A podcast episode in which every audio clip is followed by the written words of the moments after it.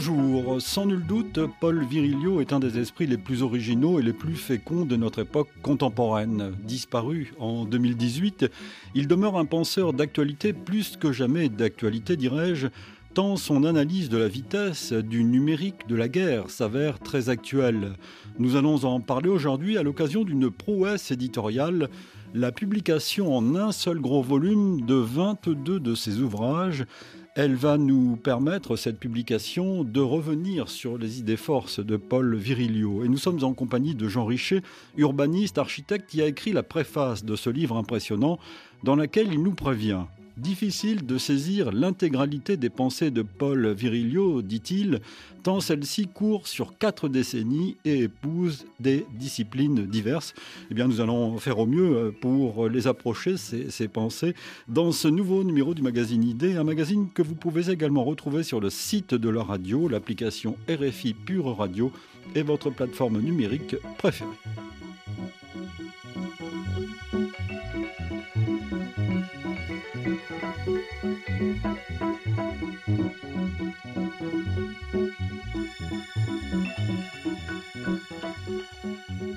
Bonjour Jean Richet. Bonjour à vous. Merci d'être à ce micro. Vous êtes, je l'ai dit, urbaniste, architecte, architecte des bâtiments de France en Nouvelle-Aquitaine. Vous avez été l'élève de Paul Virilio, vous en avez étudié profondément l'œuvre et vous écrivez, Jean Richet, dans, dans ce livre qui nous permet via la publication de 22 de ses ouvrages, la publication d'un glossaire, d'une analyse de ses livres, vous nous permettez de, de, comprendre cette pensée euh, complexe. Vous écrivez, il nous laisse, Paul Virilio, en héritage, une pensée foisonnante et prémonitoire. Foisonnante, elle l'est, d'évidence. Hein. 22 livres déjà, 22 livres qui sont republiés tous ensemble. Alors, euh, ça ne résume pas pourtant euh, la carrière non. littéraire de cet homme. De mémoire, on peut dénombrer plus de 400 articles, une quarantaine de livres. Euh, autant de cours donnés aussi à des étudiants, hein, puisqu'il faut rappeler qu'il était aussi enseignant, il a été directeur de l'école spéciale d'architecture. Donc un homme qui aura laissé un héritage à ses étudiants euh, et à l'ensemble de ses lecteurs, un héritage en plus qui se révèle prémonitoire. Alors on pourrait dire malheureusement prémonitoire parce que le monde qu'il décrit euh, n'est pas forcément un monde enchanteur, et en même temps c'est notre monde dans lequel nous devons vivre. Jean Richet, il faut expliquer le titre du, du, livre. La fin du monde est un concept sans avenir. Ah. C'est lui, qui, c'est Paul Virilio qui a dit ça. Il l'a écrit dans un de ses carnets. Euh, que la découverte aussi euh, de cette réédition concerne des carnets que Paul Virilio a écrits durant toute sa vie, que sa fille avait conservés et dont quelques facsimilés sont reproduits dans le livre. Alors, qu'est-ce que ça veut dire euh... La fin du monde est un concept sans avenir. Ça fait presque sujet de philosophie au bac. Souvent, on a décrié la pensée de Paul Virilio comme étant euh, apocalyptique. Euh, C'est euh, le, le, terme qu'on lui a conféré. or, il en riait lui-même, en fait, parce que d'abord, c'est un homme qui aimait profondément la vie à nouveau, il l'a transmis euh, aux personnes qui étaient autour de lui et, à ses étudiants. Donc, euh, je suis le témoignage vivant d'un homme plutôt heureux, euh, bien que, euh, et là c'est à nouveau une de ses expressions, euh, regardant la méduse dans les yeux. Qu'est-ce que ça veut dire donc que la fin du monde est un concept sans avenir? Eh bien, euh, lui-même ne croit pas à la fin du monde, en tout cas tel qu'on peut l'imaginer. Il avait d'abord une pensée teinté de spiritualité. Ça, c'est une chose euh, fondamentale. Or, euh, n'oubliez pas que dans la Bible, l'Apocalypse, ce n'est pas la fin du monde, c'est l'atterrissage de la Jérusalem euh, sur terre. Il faut rappeler qu'il enfin, moi, il faut dire aux auditeurs qu'il s'est converti euh, en quelque sorte au, au christianisme, euh, à la religion catholique, euh, à l'âge de 33 ans, je crois, en 1950. Donc euh, il n'a pas été baptisé tout de suite enfant. C'est une, euh, une méditation, une réflexion qui l'a conduit à, à devenir catholique. Et donc la fin du monde, euh, pour lui, c'est une révélation. C'est le début d'autre chose. Euh, D'ailleurs, euh, il avait coutume de dire qu'il n'était pas révolutionnaire, mais révélationnaire. Voilà. Cette volonté, en fait, de montrer que peut-être un autre monde est possible.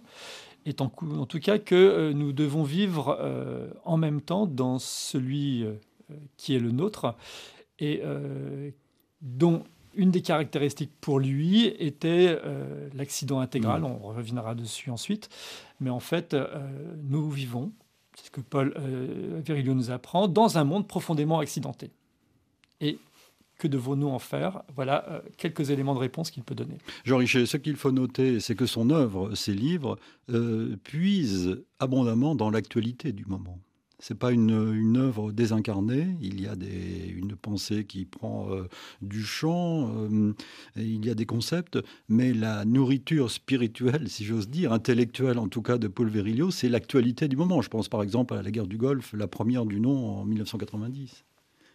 Alors peut-être qu'il faut revenir euh, très rapidement sur euh, la vie de Paul Virilio. Ah, on va, on va en parler dans un instant. Mais en tout cas, euh, c'est un homme qui est autodidacte en matière de philosophie, mais ce qui lui permet aussi de se débarrasser d'un certain carcan académique. Et finalement, vous avez raison, il trouve sa matière première dans la presse. Et euh, l'anecdote euh, relatée par euh, plusieurs personnes est celle d'un homme, en fait, les poches bourrées d'articles, de coupures d'articles de journaux, ce qui lui permettait d'une certaine manière une analyse mondiale des phénomènes de vitesse et de l'atteinte qu'elles peuvent porter sur ce qu'il appelait la grandeur nature, ou en tout cas la, dimension même du monde. Alors, Jean Richet, je vous propose d'écouter Paul Virilio tout au long de cette émission. Écoutez un premier extrait euh, dans lequel il évoque son enfance euh, à Nantes, dans l'ouest de, la France. C'est un extrait d'une émission euh, diffusée sur France Culture d'Alain Weinstein du jour au lendemain, qui date de 2004, l'année de la publication du livre dont on parlera peut-être tout à l'heure, Ville Panique.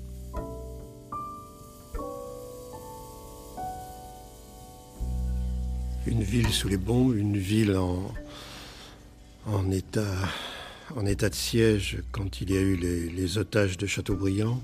J'ai même une de mes petites amies qui a été tuée par une patrouille allemande. Elle avait 14 ans. Et effectivement, euh, Nantes a été la ville de mon enfance, a été le lieu, dans le fond, où j'ai commencé. Paris, c'est mon lieu de naissance, mais Nantes, c'est le lieu de mon adolescence. Et vous êtes revenu à Paris après la guerre? À Paris, c'est-à-dire à Montparnasse? À Montparnasse euh, pour des études d'art, euh, de, peinture, etc. Mhm. Vous en avez fait un peu de peinture C'est la précaire, oui, beaucoup. Euh, et je dois dire que mon rapport à l'optique et à la vision du monde est, lié à une, approche picturale, à une esthétique de la disparition. Mhm. À partir de 52, vous avez appris un autre métier, celui de maître verrier. Oui, pour vivre, parce que la peinture, ça nourrit pas son homme. Et je me suis retrouvé très vite à Montparnasse dans un atelier de traduction de maître verrier, l'atelier Bonny et Berstevins. Et j'ai donc été maître verrier sur les vitraux de, de Vence, de Matisse à Vence et de Braque à Varangeville pendant une dizaine d'années. Donc vous les avez euh, ah rencontrés? Ah oui, et Le Corbusier également, que j'ai croisé au moment de Ronchamp. C'est une grande période, une période d'après-guerre avec une énorme espérance. Paul Virilio en 2004, interrogé euh, sur France Culture par Alain Weinstein. C'est important de noter qu'il a eu plusieurs métiers, Paul Virilio. Jean-Richel. Alors oui, d'abord c'est très touchant toujours de entendre la voix de Paul Virilio, puisque je vous rappelle que pour nous, c'est une relation intime d'élève à, maître. Hein. Euh, au-delà de ça, euh, donc là, il relate son expérience de vitrailliste, de maître verrier. alors, étonnamment, ce matin, en venant vous voir, donc, je suis passé, je ne m'en souvenais plus, hein, par l'église Notre-Dame des Pauvres, dans laquelle Paul Virilio a produit un vitrail. Alors, il indique donc qu'il euh, est dans un atelier de traduction. Ça veut dire qu'en fait, il interprète euh, des œuvres euh, d'artistes qui sont des œuvres opaques. En fait, il les traduit en œuvres de lumière, traversées par la, lumière du jour. Et ça m'a rappelé immédiatement de revoir ces vitraux, en fait, la généalogie très simple que Paul Virilio fait, même vis-à-vis -vis des médias plus contemporains, puisqu'en fait, après-guerre, on est dans une période où le décor est porté par le vitrail dans les églises de la reconstruction. Et donc Paul Virilio fait partie de ceux qui fabriquent en fait ce nouveau médium de lumière qui porte en fait un discours. Et euh, je suis absolument persuadé que finalement, il va retrouver ensuite, euh, dans l'écran numérique, puisque ça va être un critique important des médias, eh bien, il va retrouver en fait la généalogie par rapport à ce mur de lumière euh, qu'est le vitrail. Voilà. Peut-être aussi que si on, on, revient sur sa biographie, donc il vient de le dire, il a été maître verrier. Et puis après, il aura touché à l'architecture dans le groupe Architecture Principe en construisant des, des architectures en fait euh, très spécifiques. Euh, on pourrait dire d'un courant brutaliste, mais qui sont surtout inspirées euh, d'une autre forme d'archéologie, puisque pendant que Paul Virilio était maître verrier, eh bien, il a commencé une très longue archéologie des bunkers du mur de l'Atlantique, et il s'est inspiré en fait de cette forme plastique pour créer des architectures, euh, dont euh, une église à Nevers, euh, qui est aujourd'hui classée monument historique, qu'il a donc conçu avec l'architecte Claude Parent. Jean Richet, puisque vous parlez de bunker, il nous faut parler de l'importance de la guerre dans son parcours et dans son œuvre également. Alors je vous propose de, retrouver Paul Virilio dans cette même émission en 2004 sur France Culture avec Alain Weinstein.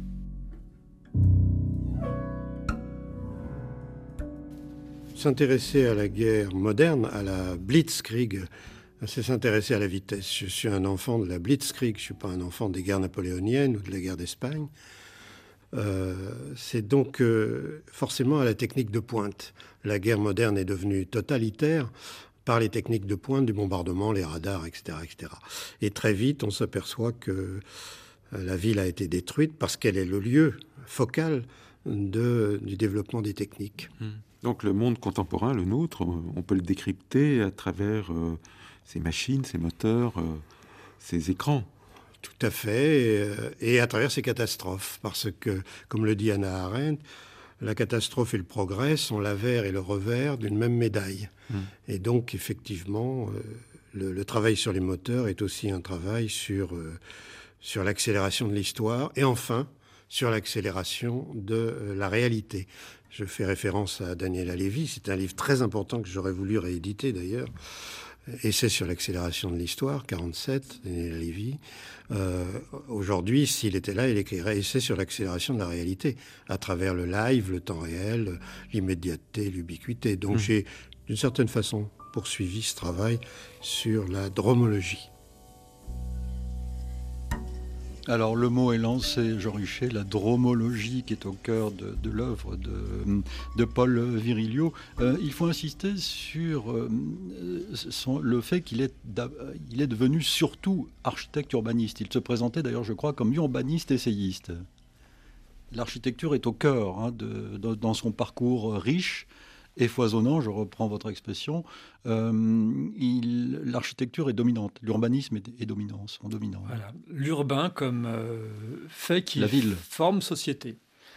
Et alors c'est vrai que euh, si on reprend dans l'extrait précédent, effectivement, l'expérience de Paul Virilio, enfant à Nantes, qui a vécu les bombardements, il a donc vécu les destructions urbaines à Nantes, d'où cette fameuse esthétique de la disparition aussi.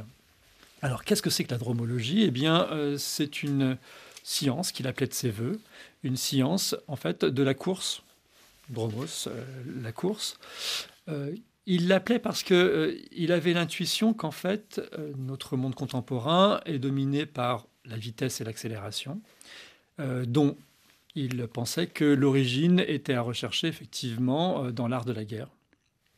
Au point même que, par temps de paix, Paul Virilio déclare que nous vivons une situation de guerre pure, c'est-à-dire que les stratégies militaires sont appliquées malgré tout euh, à la conduite de la société, même en temps de paix. Et la tactique militaire euh, qu'il estimait euh, la plus flagrante, eh bien, c'est celle d'être toujours plus rapide. Jusqu'au fameux live télévisuel, qu'il aura abondamment commenté, vous l'avez dit, lors de la première guerre du Golfe, où il fait un parallèle assez évident entre le déploiement technologique de l'armée américaine, qui à ce moment-là va tirer ces fameux missiles de croisière euh, Paul Virilio aura eu à, un, de ses articles de manière assez poétique La croisière du missile. Euh, donc voilà, d'un côté une débauche de technologie militaire euh, pour frapper vite et fort, et de l'autre, en parallèle, un emballement médiatique avec la création du live, donc de ce temps réel médiatique. Le fameux temps réel. Hein. L'expression même est assez contemporaine, temps réel. Tout à fait où finalement, euh, sur les chaînes de télévision euh, américaines, euh, CNN à l'époque en tête, eh bien, sont retransmis. Alors, une partie des événements qui se déroulent sur le champ de bataille. Maintenant, on sait bien que la propagande a fait effet de filtre dans cette histoire.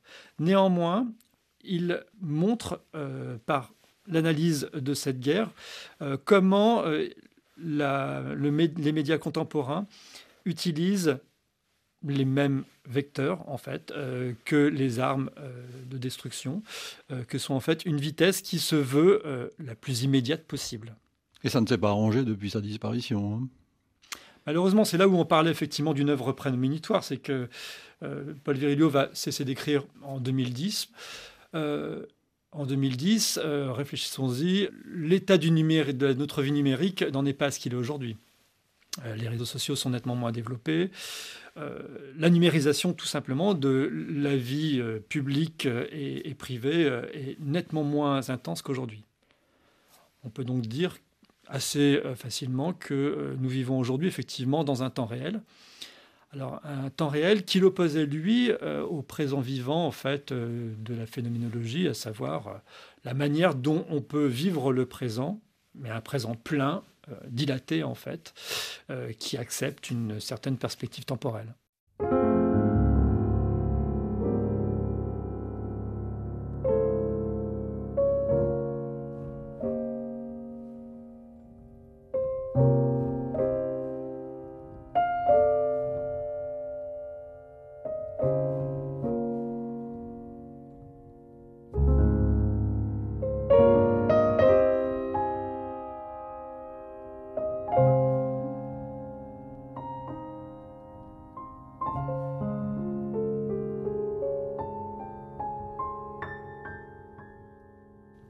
Dans ce livre, Jean Richet, euh, cette publication de 22 livres de Paul Virilio, il y a un glossaire, il y a une analyse de, tous ces livres. C'est vous euh, qui, qui, avez rédigé cette analyse. Il y a aussi un glossaire, un vocabulaire euh, de, Paul Virilio. Parmi les mots, donc il y a dromologie, vous venez d'en parler, il y a aussi un autre terme qui est la bombe informatique, qui, qui explique effectivement cette violence est ce qu'il considérait comme une saturation médiatique. Alors, euh, Paul Virilio, c'est aussi, euh, il philosophe en, poète d'une certaine manière, euh, à savoir qu'il va inventer des formules, inventer des mots pour pouvoir mieux définir en fait sa pensée et, et, la, porter vers le public. Donc, vous avez raison, il parle de bombe informatique pour décrire finalement l'explosion dans les consciences oui, il faut rappeler que euh, nous sommes à une période aussi euh, de dissuasion euh, à l'époque. on dissuasion nucléaire. Voilà, hmm. On sort à peine de la dissuasion nucléaire, on y est toujours. Et pour lui, les choses sont assez claires finalement. quelque part, la bombe nucléaire n'a pas explosé. Mais la bombe informatique, elle, a implosé dans les esprits, c'est ce qu'il va mettre à la fin d'un de ses livres. Hein. Euh, à savoir que euh, finalement, euh, cette dissuasion à une échelle mondiale, donc massive, il aura aussi une autre formule qui est le communisme des affects, hein, fait que finalement, nous sommes peut-être aujourd'hui les grands blessés de cette explosion de la bombe informatique sans même nous en rendre compte. Tenez, grâce à vous, je me réfère à ce glossaire et je regarde euh, la définition de ce terme communisme des affects que vous avez rédigé. Cela donne ceci. La diffusion médiatique de l'information en temps réel et de manière mondiale provoque une émotion collective de très grande échelle pouvant être comprise comme un mouvement unique et global. Ça, il l'a décerné très tôt. Oui, ça fait partie effectivement du caractère prémonitoire de l'œuvre. Euh, chez Paul Virilio, il y a aussi euh, cette crainte de la forclusion. Alors, il lui donne, plusieurs termes, en fait, de l'enfermement absolu, euh, qui justement la vitesse produit. la métaphore la plus simple qu'on puisse trouver, mais je pense que tout le monde pourrait la comprendre facilement, plus vous êtes dans un véhicule qui va vite, une voiture par exemple, euh, plus finalement vous vous retrouvez enfermé dans cette vitesse, incapable d'en sortir, presque immobile. Euh, pour Paul Virilio, plus l'accélération est intense en fait, et plus vous demeurez immobile. C'est la fameuse inertie polaire dont il a pu parler. Et donc, quelque part, euh, ce temps réel nous enferme et nous immobilise littéralement. D'ailleurs, pour revenir sur un, débat contemporain, on, peut quand même s'interroger pour savoir euh, en quoi euh, nous n'arrivons pas à trouver euh, d'issue politique, par exemple, à des grands enjeux tels que les changements climatiques. Eh bien, peut-être que Paul Virilio, voici plusieurs décennies de cela, nous a apporté une réponse qui est cette fameuse inertie polaire, à savoir que nous sommes immobilisés par quelque chose qui va trop vite. Et c'est quelque chose est d'ordre technologique, puisque euh, c'est euh, l'environnement informationnel que l'on a, créé, qui nous permet d'être totalement euh, informés de ce qui se passe, mais en même temps totalement inhibés. Donc, fort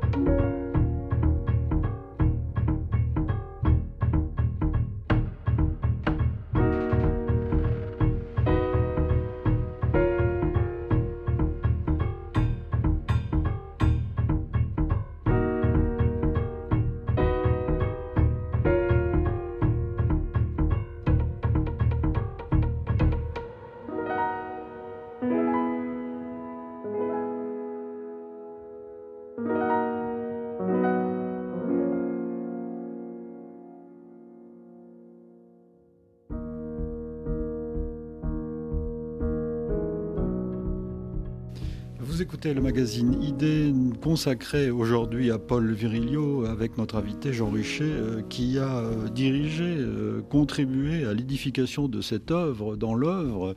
Ce livre dont nous parlons aujourd'hui, la publication de 22 des ouvrages de, de cet urbaniste philosophe sous le titre La fin du monde est un concept sans avenir, œuvre entre 1957 et, et 2010. Jean Richer, je vous propose d'écouter à nouveau Paul Virilio, cette fois en 2004, euh, définir euh, ce qu'il voudrait être. Euh, la, présence au lieu est pour moi un événement extraordinairement important. Je rappelle que tout événement a lieu. Le mot, ça a eu lieu. Et je pense qu'on a trop nié cette localisation des faits. Euh, au profit d'une délocalisation euh, qui est liée euh, évidemment à l'immédiateté, à l'ubiquité. Et donc mon travail a toujours été de parler de ce qui se tait, le temps, la vitesse, de montrer qu'on n'était pas seulement devant une accélération de l'histoire, comme, comme on l'avait dit après la, Deuxième Guerre mondiale, mais une accélération de la réalité. Ce que l'interactivité accélère, c'est pas l'histoire, c'est la réalité. Et l'accélération de la réalité peut facilement devenir déréalisation au sens psychanalytique du terme. Il y a donc un phénomène panique, et le mot panique, dans l'accélération de la réalité. C'est pour ça que je dis demain, avec le déséquilibre de la terreur, on n'aura plus besoin de ministère de la guerre ou de ministère de la défense. Il suffira d'innover un ministère de la peur, d'une peur gérée au plus près et je rappelle que ce sont des choses qui ont été expérimentées par le nazisme, par le communisme. Ce sont des choses qui ont été révélées par Orwell et par Wells. et donc nous sommes au bord de cela, c'est-à-dire d'une émotion partagée, mais cette émotion, c'est la peur collective. Quand j'étais gamin, j'ai connu, là encore dans les grands bombardements sur Nantes, j'ai connu la différence entre la peur individuelle et la peur collective. Ça, c'est une autre dimension de l'analyse de Paul Virilio, euh, Jean Richet, c'est cette peur collective et hum, cette panique, je reprends, euh, je reprends le mot. Et là aussi, il y a une actualité dans cette, euh, dans, dans, cette idée. Celle de la ville panique Oui. Alors, c'est la dissuasion dont on parlait tout à l'heure. Alors, je ne sais pas ce que Paul Virilio aurait dit de ce qui nous arrive en ce moment.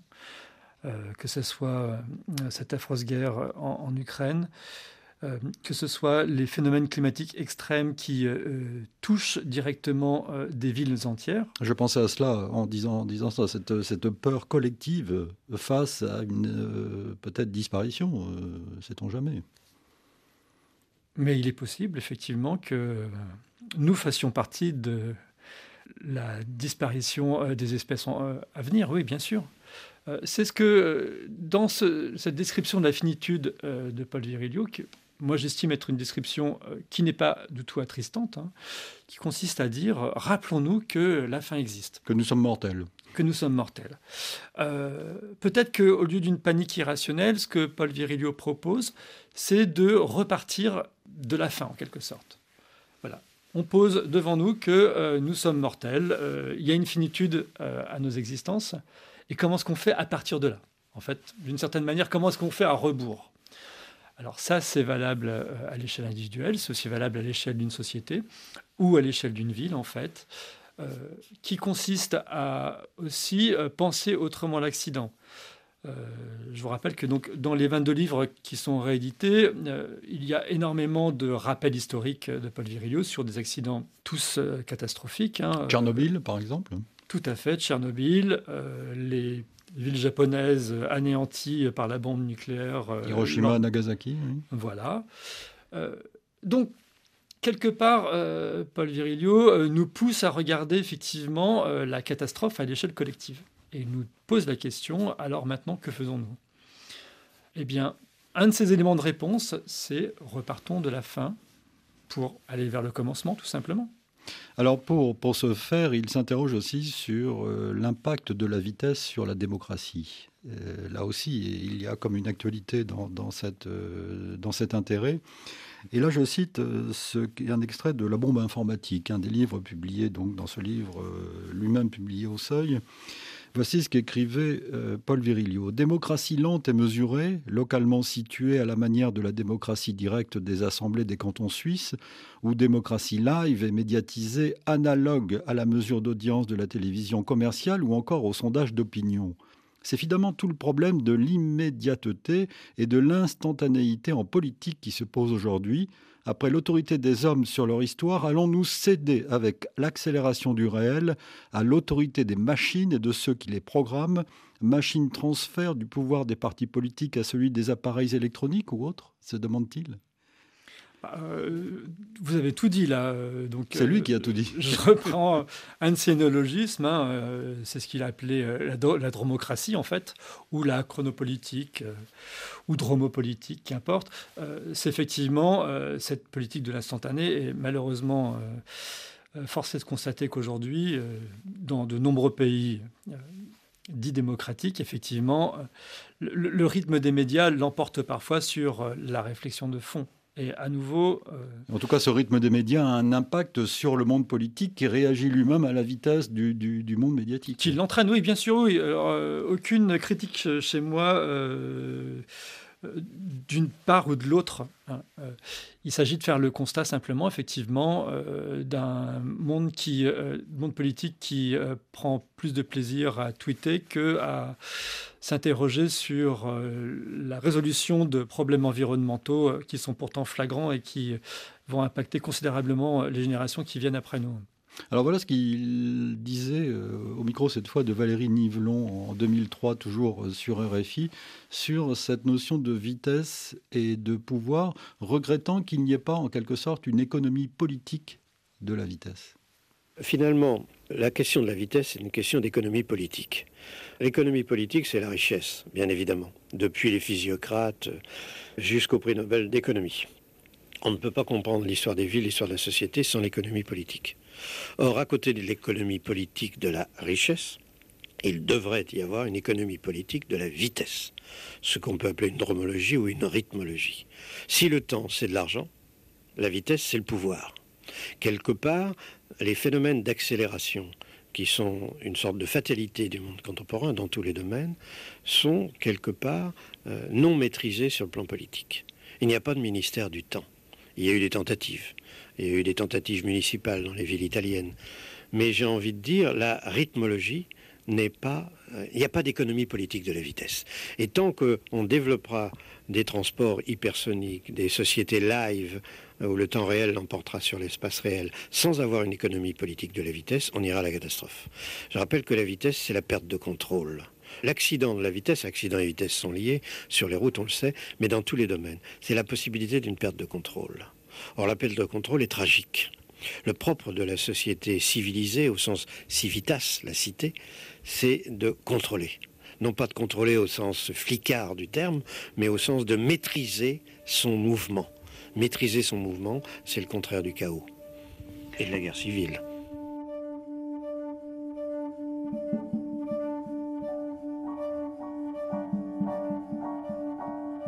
Donc il manque, selon Paul Virilio, une économie politique de la vitesse à Jean Richer.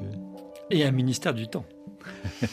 Euh, ce sera un très bon programme politique. Il y a eu il y a très longtemps, ça n'a pas duré longtemps, euh, dans les années 80, avec l'élection de François Mitterrand, euh, la nomination d'un ministre du temps libre. Je ne sais pas si vous vous souvenez de cette époque, mais ça n'a pas duré longtemps, effectivement. Et alors c'est vrai que Paul Virilio fait aussi référence aux expériences de bureau des temps. Alors, qui continuent pourtant à produire leurs effets. Hein. Il y a encore des bureaux des temps dans de grandes villes françaises. Hein. Qu'est-ce que c'est qu'un bureau temps? Un service municipal qui réfléchit euh, politiquement à, l'organisation euh, des temps. Donc euh, des temps de vie, des temps de travail, la manière par exemple de désynchroniser des horaires pour fluidifier un trafic. quel est le temps offert par exemple au personnel de ménage euh, est-ce qu'elles sont une femme de ménage, euh, puisque malheureusement ce sont souvent des femmes, eh oui. Euh, est à même de travailler de 5 à 7 heures du matin alors qu'elle devrait s'occuper peut-être voilà, de ses enfants, etc. Bon, bref, il y a des expériences qui ont été faites. ce qui est intéressant, c'est de constater de manière critique que ces expériences n'ont pas donné lieu à un phénomène politique majeur, effectivement appelons ça un ministère du temps, en tout cas euh, une manière de réfléchir à ce temps collectif, mais aussi au temps individuel, et euh, qui rentre en contradiction complète avec ce que l'on a dit avant, à savoir euh, une forme de tyrannie en fait de l'instantanéité. Hmm. Jean Richer, il y a d'évidence dans l'œuvre de Paul Virilio un intérêt certain pour l'image. Là aussi, c'est un thème actuel, la force de l'image et j'ajouterais l'image sur l'écran aussi. C'est au cœur de beaucoup de ses livres, par exemple la, la machine de vision en 1988, par exemple. Oui. Ce qui est étonnant avec euh, cette question de l'image, c'est que finalement aujourd'hui, euh, beaucoup d'images pauvres sont fabriquées. Oui. Finalement, si vous prenez le fil euh, de n'importe quel compte de réseau social, les images défilent à une vitesse folle et finalement n'ont plus d'intérêt en elles-mêmes que euh, la brièveté de leur apparition.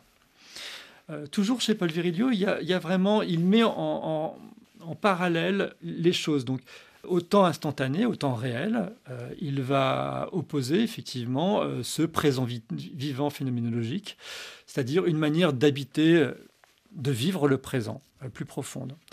De la même manière, pour l'image, je ne peux que rapprocher ça en fait du caractère quasi iconique euh, de certaines images, qui sont effectivement de véhiculer un, message profond. Et euh, peut-être que euh, chez Paul Virilio, on l'a entendu tous aujourd'hui, il a une formation artistique importante. Et donc, il va toujours opposer en fait la prolifération d'une image tyrannique à une image vivante, bien plus belle et bien plus puissante on a donc une possibilité de rédemption par l'image. Vous écrivez à propos de, son livre La machine de vision qui date de 1988 que visionnaire Paul Virilio prévient que la multiplication des prothèses audiovisuelles, il y en a beaucoup euh, aujourd'hui, dégrade l'encodage mental des images et provoque l'effondrement de la consolidation mnésique. C'est-à-dire que euh, beaucoup d'images et finalement ne retiennent rien. Elles ne servent à rien, sinon qu'à provoquer l'émotion euh, et peut-être aussi la peur et la panique dont on parlait tout à l'heure. Alors, à ce sujet, j'ai effectivement une anecdote très simple à vous raconter. Paul Virilio, enseignant, euh, enseignait à ses étudiants euh, l'image mentale, en leur faisant faire des exercices qui consistaient en fait à fermer les yeux. Et euh, il introduisait ses élèves dans une spatialité spécifique, jusqu'à les conduire en fait à concevoir des projets architecturaux les yeux fermés. Et je peux témoigner que ça fonctionne en fait. Pourquoi en fait? C'est parce que euh, à côté de cette image pauvre, euh, donc proliférante euh, aujourd'hui, il plaçait l'image mentale en fait comme une image puissante, effectivement capable d'invention, d'imagination. Et c'est une expérience qu'on peut tous faire en fait. cette capacité en fait à mobiliser les images mentales. Donc à nouveau, hein, chez Paul Virilio, il y a le poison et la possibilité d'en échapper donc une sorte de pharmacum, euh, eh bien, euh, lui euh, posait donc en antidote l'image mentale, qui est une image capable en fait de révéler ce fameux présent vivant.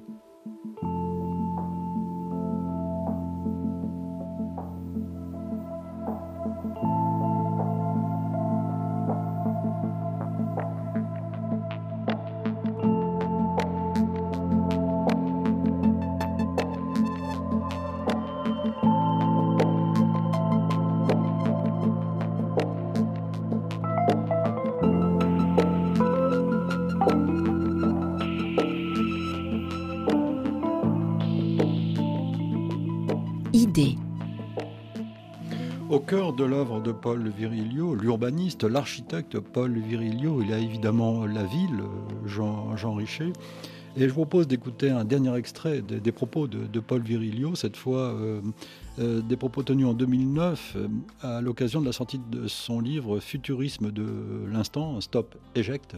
D'ailleurs, le sous-titre dit beaucoup. Futurisme de l'instant, Stop Eject. Écoutez ce qu'il disait à propos de la notion de sédentarité en 2009 sur notre antenne au micro de Benoît Ruel, cette fois. J'ai l'impression que les, mégapoles, les villes à trentenaires qui ont 30 millions d'habitants ou 40 millions d'habitants sont un signe pathologique. Euh, ce n'est pas du tout le signe de la réussite de l'urbanisme. Moi, je crois au contraire que l'on va vers une mutation de la sédentarité. La sédentarité, c'était la fixité immobilière en un lieu donné. Euh, si on prend aujourd'hui euh, la sédentarité, ce n'est plus la fixité dans un lieu, c'est l'instantanéité des télécommunications. Le sédentaire, c'est celui qui est partout chez lui, euh, grâce à son portable, au GPS, aux ordinateurs, tout ce qu'on veut, aussi bien dans un train, un avion, etc. Donc l'inertie du lieu, espace réel, est en train d'être remplacée par l'inertie de l'instant. Euh, du temps réel, de l'immédiateté, de l'ubiquité, de l'instantanéité. Sédentaire, celui qui est partout chez lui, grâce à l'instantanéité. Nomade, celui qui est nulle part chez lui, sinon dans les camps de transit, sinon dans les pateras ou euh, dans les tentes, euh, je ne sais où. Paul Virilio, qui parlait il y a 14 ans. Il y a 14 ans de cela, on a l'impression qu'il parle de la situation actuelle. Tout à fait. Alors, euh, c'est une critique euh, très féroce. Hein. Attention, ce qu'il est en train de dire là. Pour lui, finalement, euh, il y a l'avènement d'une sorte de métacité. C'est un de ses termes, hein, un néologisme de sa fabrication. Cette métacité, c'est en fait la réunion de l'ensemble des agglomérations du monde, en tout cas de ceux qui sont interconnectés. Parce que n'oublions pas que en dehors de cette métacité, autre neologisme de Paul Virilio, euh, existe encore l'outre-monde, c'est-à-dire le monde des déconnectés.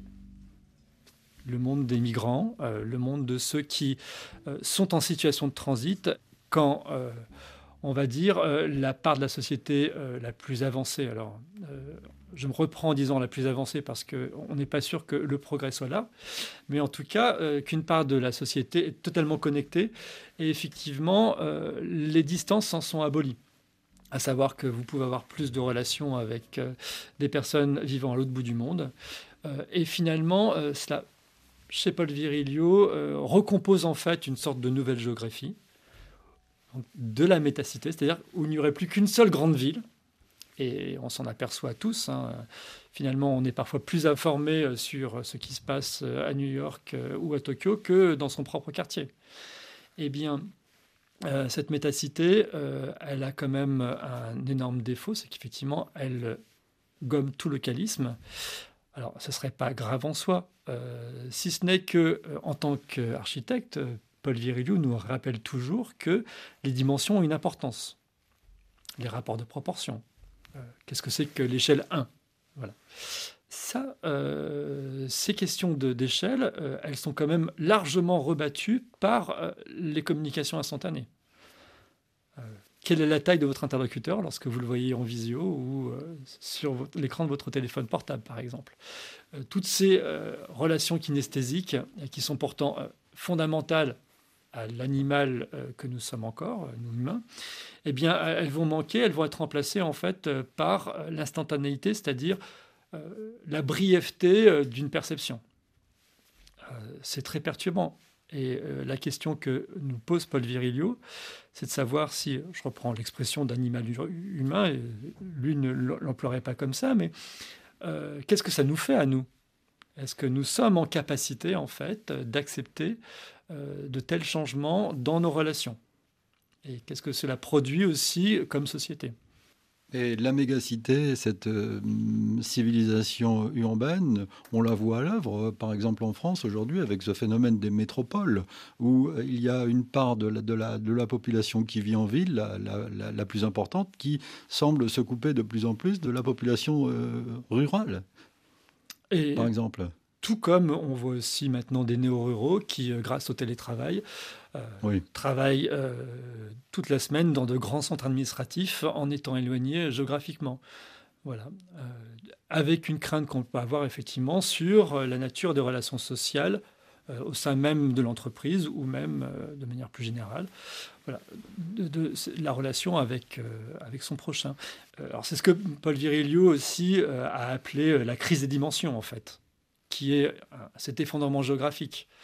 Euh, que l'on lit par ailleurs, où finalement euh, on observe une certaine standardisation du monde, même une totale standardisation du monde, puisque euh, pour nous, malheureusement, le voyage dans des capitales, des capitales étrangères, souvent est assez ennuyeux, puisqu'on y retrouve quasiment ce que l'on a quitté, ce qu'on vient de quitter. Voilà, la typicité en fait de la localisation est en train de perdre du terrain à l'œuvre aussi dans sa pensée, il y a la réflexion sur la surveillance. Bien sûr. Avec ses moyens techniques, euh, euh, j'allais dire scientifiques aussi, qui permettent de, tout calculer, de tout, de, tout prévoir, de, tout baliser, en quelque sorte. Et encore, euh, il écrit ces lignes, comme vous l'avez dit, il y a une quinzaine d'années. Eh quelle est la situation aujourd'hui? Le capitalisme de surveillance euh, est maintenant démontré, euh, de la même manière que euh, nous savons que les algorithmes sont capables de d'anticiper en fait nos comportements.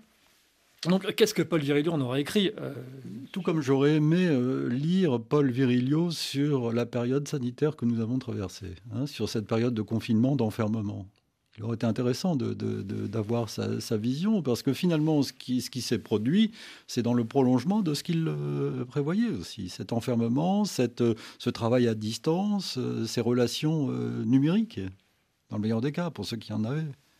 Alors, vous ne croyez pas si bien dire. En 1983, il va écrire un rapport de recherche qui deviendra l'espace critique publié en 1984, dans lequel il parle énormément de confinement. Donc oui, ah à nouveau, c'est très prémonitoire. Euh, des euh, chercheurs ont essayé d'emboîter euh, le pas de sa pensée pour analyser cette période-là. Et ce qu'il en ressort, c'est naturellement une formidable accélération. C'est-à-dire que, euh, alors que l'on pense que la moitié de la population mondiale est immobilisée, on observe bien, évidemment, euh, cela se passe dans le domaine du numérique, mais une explosion littéralement, littérale en fait, euh, de l'usage du numérique. On a bien pu observer que la capitalisation des entreprises numériques avait bondi dans cette période. Pour le moins, oui. Ce qui a démontré cette accélération s'il le fallait. Et donc, ce qui peut apparaître comme une immobilité pour certains est une accélération pour d'autres. Maintenant, concernant euh, la surveillance, alors, euh, assez étrangement, on peut dire que c'est un phénomène de vitesse, la surveillance, puisque euh, l'idée, c'est bien entendu de surveiller un territoire dans le temps. Et donc, plus on peut le faire rapidement et de manière instantanée, plus la surveillance est bonne, en quelque sorte. Donc la surveillance est réellement un phénomène de vitesse, un des phénomènes que Paul Virillo décriait, puisque euh, c'est toujours la même chose euh, à la fin. Euh, plus vous êtes enfermé dans l'instant, l'instantanéité, en fait, moins vous vivez le présent. Jean Richet, une question personnelle pour conclure ce, magazine. Je le disais au début, vous avez été l'élève de, Paul Virilio. quel souvenir vous en gardez Nous avons parlé de sa pensée, enfin de quelques aspects de sa pensée, mais quel homme était-il en fait? Est-ce qu'il a un tel parcours, une telle richesse euh, qu'il devait être pour vous, euh, étudiant euh, à l'école supérieure d'architecture, un personnage hors norme, non? Ah oui.